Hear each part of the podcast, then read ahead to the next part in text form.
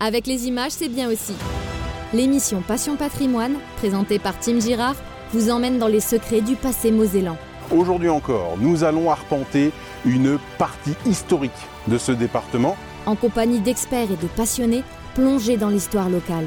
Et donc ils vont créer des, des canons sous coupole, donc déjà protégés, dans des caponnières latérales pour protéger l'accès à la cour. Découvrez Passion Patrimoine, présenté par Tim Girard sur YouTube.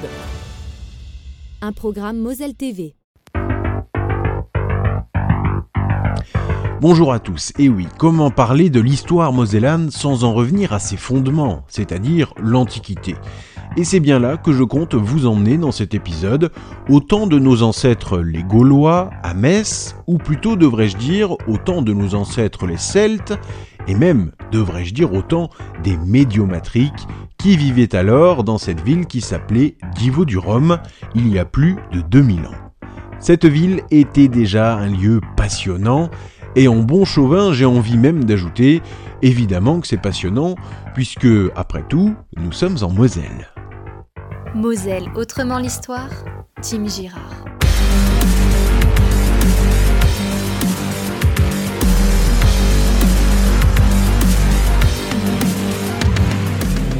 On parle souvent des Gaulois quand on veut faire référence à ces peuples que Jules César a conquis au 1er siècle euh, avant Jésus-Christ, un terme qui nous vient bien sûr des lectures, hein, des bandes dessinées, notamment d'Astérix et Obélix quand nous étions jeunes, ou moins jeunes d'ailleurs pour d'autres, mais l'appellation gaulois n'est qu'un terme générique qui définit une multitude de peuples celtes qui ont chacun leurs propres lois et leurs propres règles, même s'ils sont tout de même en liaison les uns avec les autres. Si l'occupation humaine de la Moselle remonte à quelques 200 milliers d'années, quand même, dans l'Antiquité, ce territoire était habité par le peuple des Médiomatriques, un peuple marchand pour qui l'artisanat et le commerce étaient une priorité. Leur oppidum principal est connu sous le nom de Divo du Rhum, qui veut dire la cité entre les deux eaux. Les deux eaux, c'est ce qu'on appelle aujourd'hui la rivière Moselle et la rivière Seille. Au confluent donc de ces deux rivières, de ces deux eaux, il y a l'oppidum d'Ivo du Rhum.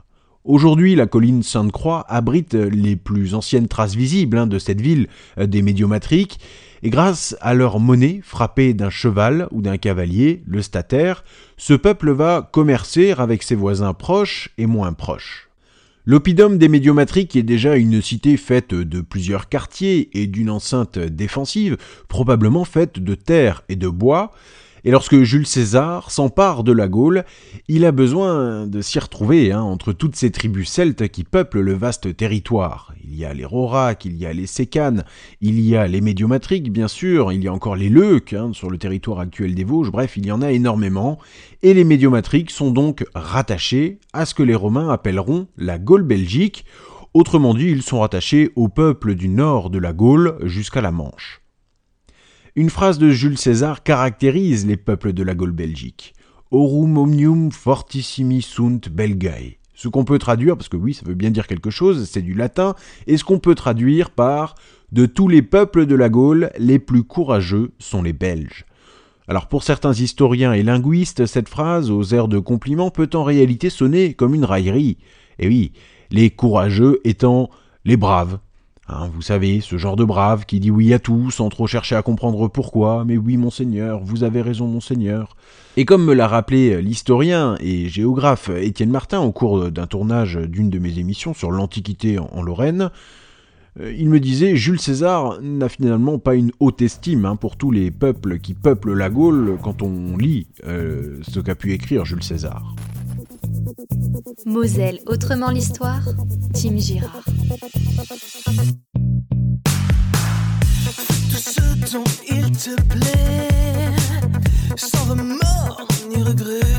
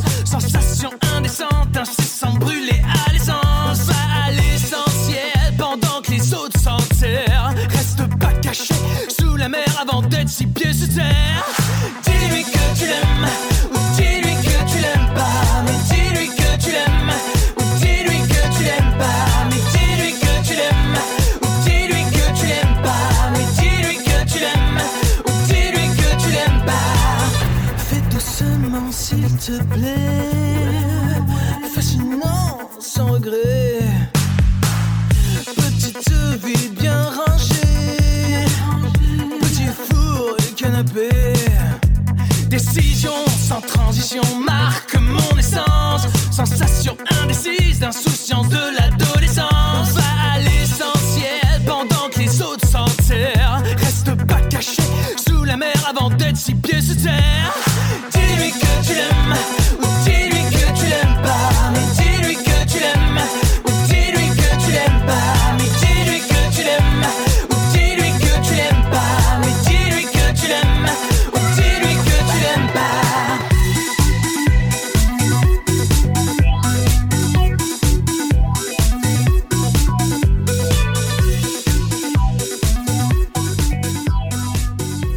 Et oui, c'est un voyage temporel au 21e siècle que nous venons d'entendre avec cette superbe chanson pleine de soleil, chanson intitulée Petit four et canapé, en plus ça donne fin, une chanson du superbe groupe messin Pulsar. Allez, fin de la récré, retournons à l'Antiquité. Les médiomatriques, comme la majorité des peuples celtes hein, qui peuplaient la Gaule, étaient en rapport direct avec les peuples lointains, comme ceux par exemple de Lusitanie, l'actuel Portugal, euh, par exemple. Avec ces peuples, ils échangeaient de l'huile, des tissus, de l'orfèvrerie et bien sûr du vin. Leur richesse leur vient notamment du sel, récolté à Marsal, dans la vallée de la Seille, qui leur permet de s'enrichir et donc d'acheter les produits qu'ils n'ont pas chez eux. Tordons donc tout de suite le cou à cette image faussée, pleine de préjugés hein, pour, les, pour les Gaulois, pour les Celtes, puisque beaucoup y voient un peuple barbare et malhabile. Au contraire, ce peuple, ouvert et marchand, est une société très organisée. Lorsque César s'empare de la Gaule, donc en 51 avant Jésus-Christ, les médiomatriques ben, ne cherchent pas vraiment à participer euh, à la coalition qu'organise le courageux mais malheureux Vercingétorix, qui finira torturé et tué par les Romains au lendemain de la tristement célèbre défaite d'Alésia. Alors, lorsque l'envahisseur euh, romain s'empare de la ville de Divo du Rhum, la ville va progressivement devenir une cité gallo-romaine importante et même l'une des plus grandes en dehors de Rome. Des thermes gigantesques sont construits sur la colline Sainte-Croix. Aujourd'hui encore, d'ailleurs, ces vestiges sont visibles dans le magnifique musée de la Cour d'Or qui se trouve dans le centre-ville de Metz, et ces termes sont le reflet d'une riche cité prospère où d'immenses mosaïques attestent le prestige de cette ville.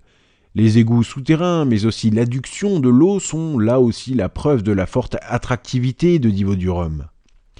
Le grand pont aqueduc de Jouy aux Arches, en partie toujours debout et qu'il faut aller voir hein, si, vous, passez à côté, c'est magnifique.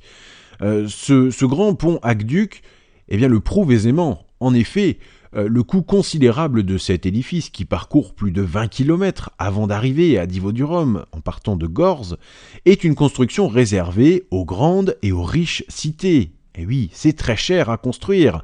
Le grand archéologue Claude Lefebvre, que j'ai rencontré lui aussi à l'occasion du tournage de mon émission sur l'Antiquité, explique, et je le cite, Selon moi, ce sont les grands bourgeois qui constituent l'élite sociale de la ville de Divo du Rhum, et c'est eux qui ont décidé donc de construire cet aqueduc pour bâtir une ville qui ressemble à Rome. Et l'aqueduc était l'empreinte du prestige de la ville éternelle, il fallait que les grandes villes aient leur propre aqueduc.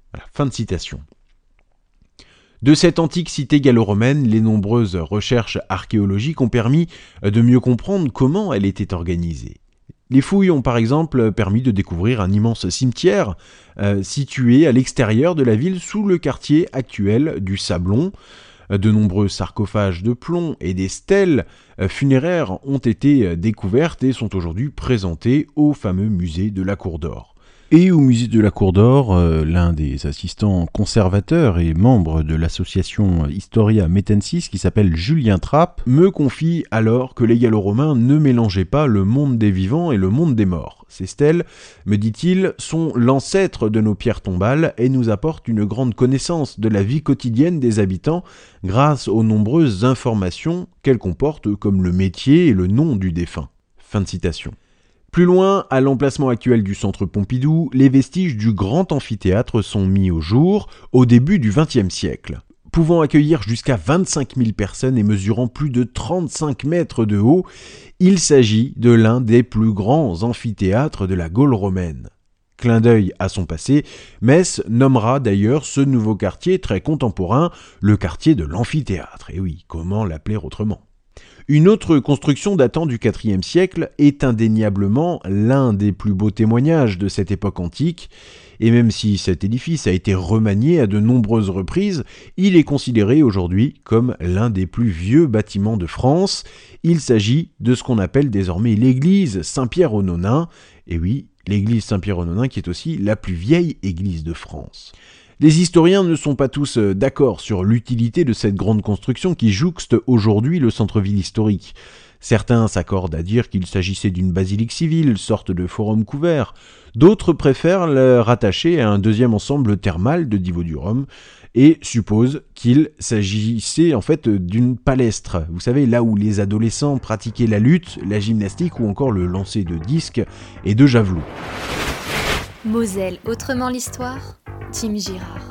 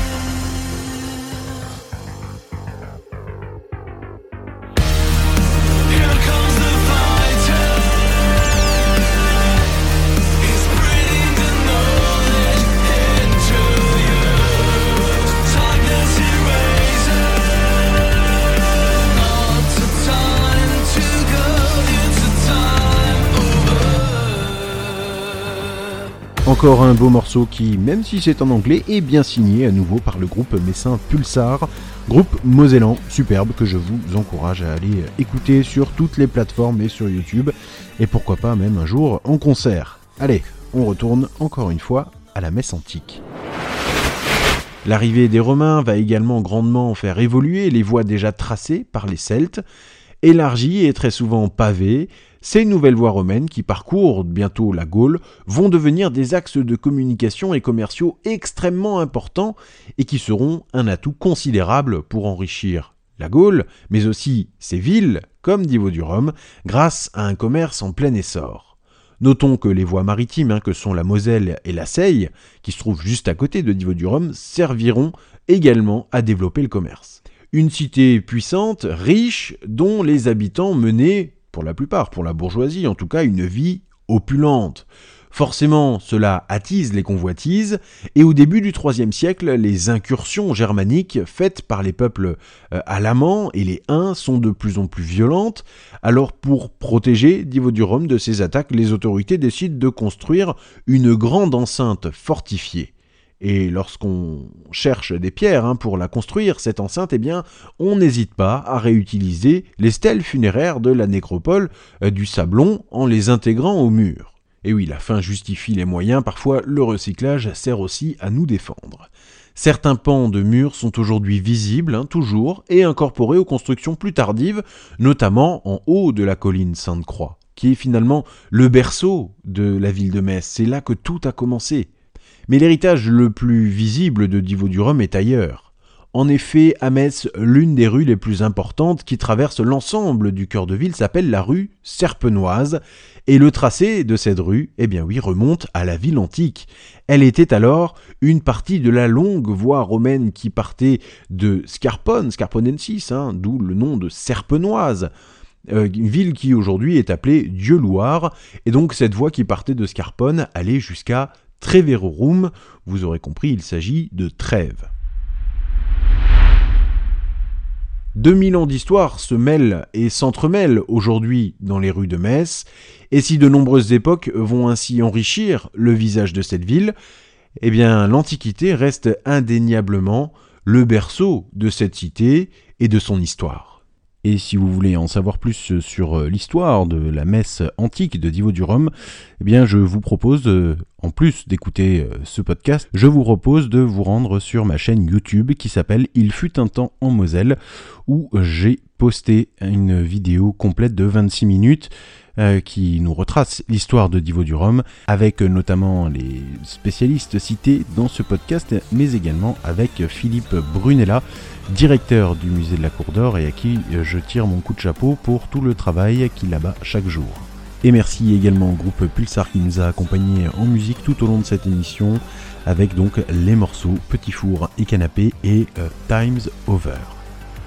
Moselle, autrement l'histoire, Tim Girard.